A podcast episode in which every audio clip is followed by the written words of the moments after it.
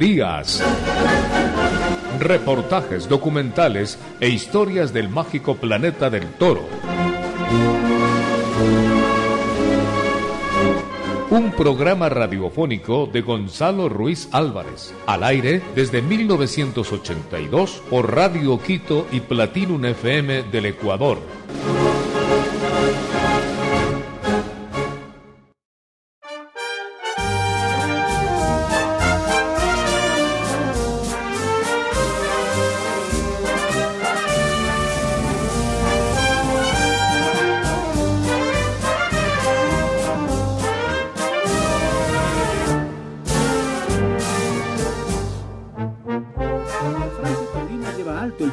Fiesta brava.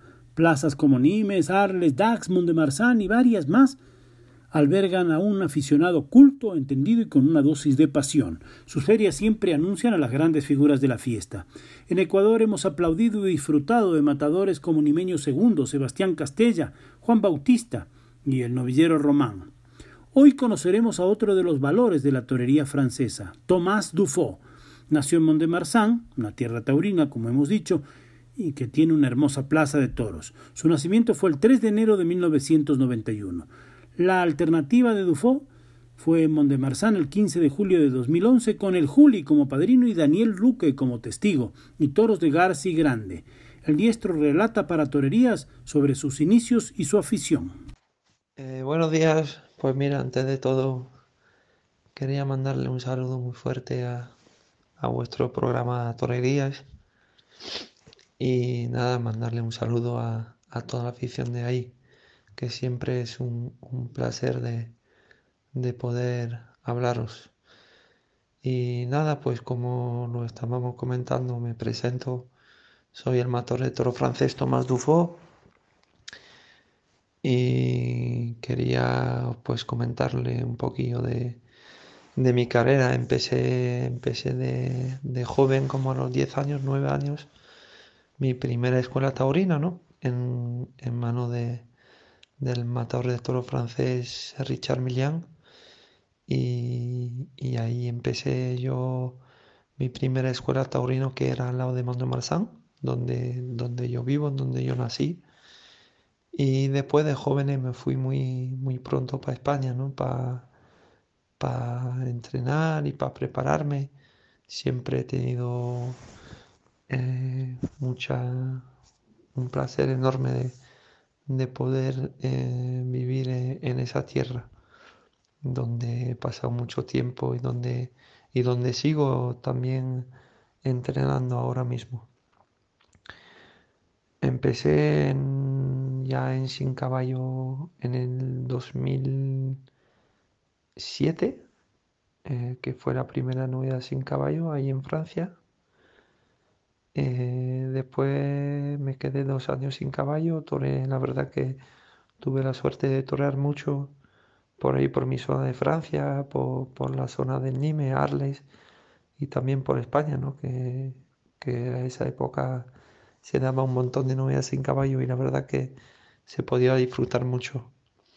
Después en 2009 eh, volví a, torear como ya noviero con caballo. Eh, pasé ese escalón en Mougron, que es un pueblo en Francia al lado de Dax. Y, de ahí pues toreé mi tercera noviada con caballo en la feria de Montemarsan, donde pude cortar y salí, cortar orejas y salí a hombros con una novia del maestro Ponce y de ahí me apoderó pues Simón Casas. Entonces el año el, después, el año después, eh, terminé segundo del escalafón de noviero con caballo. La verdad que fue un año muy intenso, toré una, unas 40 novedades con caballo y, y fue la verdad increíble. Fue un año muy bonito, lleno de de triunfo, bueno, de lleno de también hubo tardes donde, donde claro, donde lo pasé no tan bien, pero bueno, dentro de dentro de lo que cabe en, la circunstancia, vamos a decir, y en la temporada entera ha sido un año muy, muy interesante. Y después en el 2011 tomé la alternativa como, como usted lo estaba diciendo en mi, en mi feria. Tuve la, la suerte de, de ahí en la feria de Mont-de-Marsan con, como padrino, claro, de la mano de, del maestro Juli. Siempre es un, un privilegio de poder estar eh, con, con, el maestro al lado. Es un ejemplo de como torero, como persona, es un ejemplo a seguir. Y entonces, claro, pues ya estamos en el 2021 21, y este año pues se cumple 10 años la alternativa. La verdad que, que parece que no, pero son muchos años que han pasado y se me han pasado a una velocidad tremenda.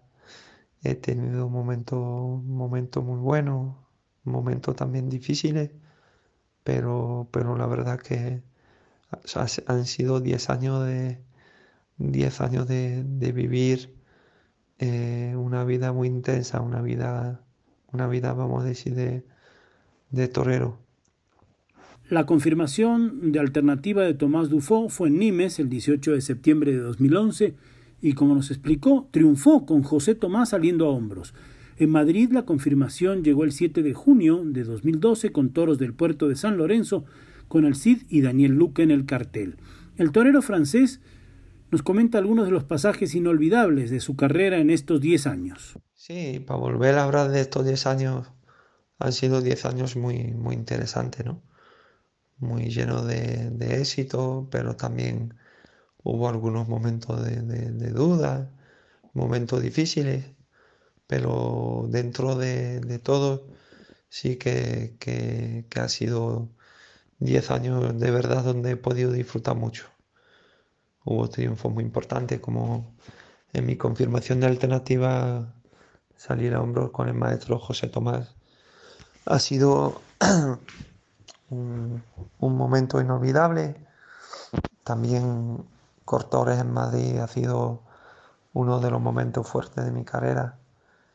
Y bueno, también nunca olvidaré que estaba presente yo en el, en el cartel cuando, cuando se murió nuestro querido Iván Fandiño, que, que en paz descanse, pero, pero ese momento nunca lo olvidaré. Por eso te digo que han sido momentos momentos muy, muy buenos como de, los triunfos, pero también hubo momentos muy duros como este, ¿no?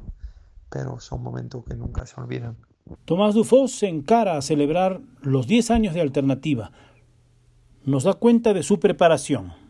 Y entonces, pues 2021 ya 10 años la alternativa, eso se, se celebra, la verdad que sí.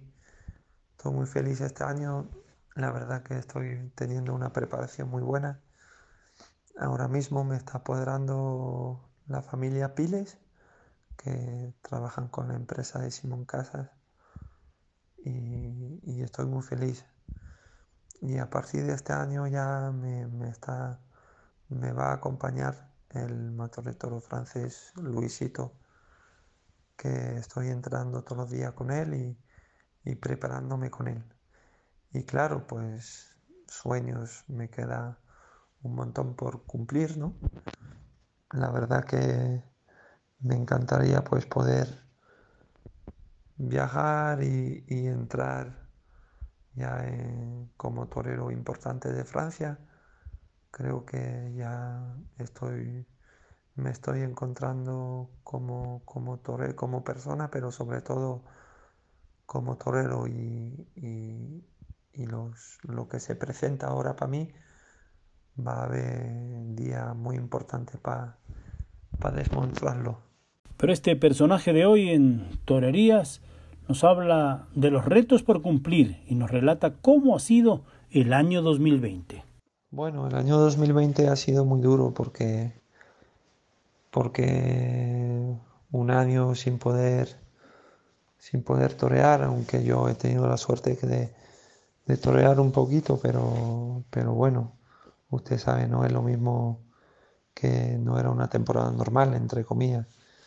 Entonces, pues han sido, han sido momentos muy largos donde, donde uno no sabe lo que pensar, además no tiene objetivo, ¿no? Cuando te, en tu preparación, vamos a decir, no tiene objetivo, no tiene fecha, entonces han sido momentos, la verdad, muy duros, pero, pero creo que ya estamos viendo el final, la luz al final del túnel, como se dice. A ver, ojalá, ojalá esto ya vaya, vaya pasando y que la mala racha se quede por detrás. Dufo nos dice que hay algunos toreros que le causan inspiración, admira a todos, pero subraya a un espejo, el maestro José Mari Manzanares Padre. Bueno, como, como inspiración la verdad que tengo muchas. Yo me inspiro de todos. Hasta, hasta los novieros me inspiran. Eh, se coge cosas buenas de todos. La verdad que admiro un montón a todos mis compañeros. Siempre le tengo un respeto muy grande y, claro, pues y una admiración muy grande, ¿no? Creo que todo en su momento tienen cosas muy buenas tienen cosas que decir. creo que un torero, cualquier torero que se vista de luces es que tiene algo que decir. Si no, si no, no se vestiría de, de luces. Pero, pero claro, para decirle uno que siempre ha admirado un montón y que siempre ha sido como, como mi espejo y mi referencia, es el padre José María, el maestro José María Manzanares. Este torero y este monstruo ha sido un torero de época, un espejo para todos y un ejemplo dentro, pero también fuera de la plaza. Bueno, y como le comentamos de toreros como Nimeño II, Castella o Juan Bautista, quiso hablar de ellos. Pues después de estos maestros vengo yo. Entonces ojalá tengo la suerte un día de poder pisar Ecuador, porque la verdad yo, yo nunca he tenido la suerte de poder estar ahí, pero con todos mis compañeros con quien he hablado de, de vuestros países, pues todos me dicen que ahí es de verdad una afición increíble, una afición donde con un cariño enorme, como la gente vivan el espectáculo ¿no? taurino. Y la verdad que a mí América me encanta. Yo tuve la suerte de ir a Perú, a México, a, a Venezuela.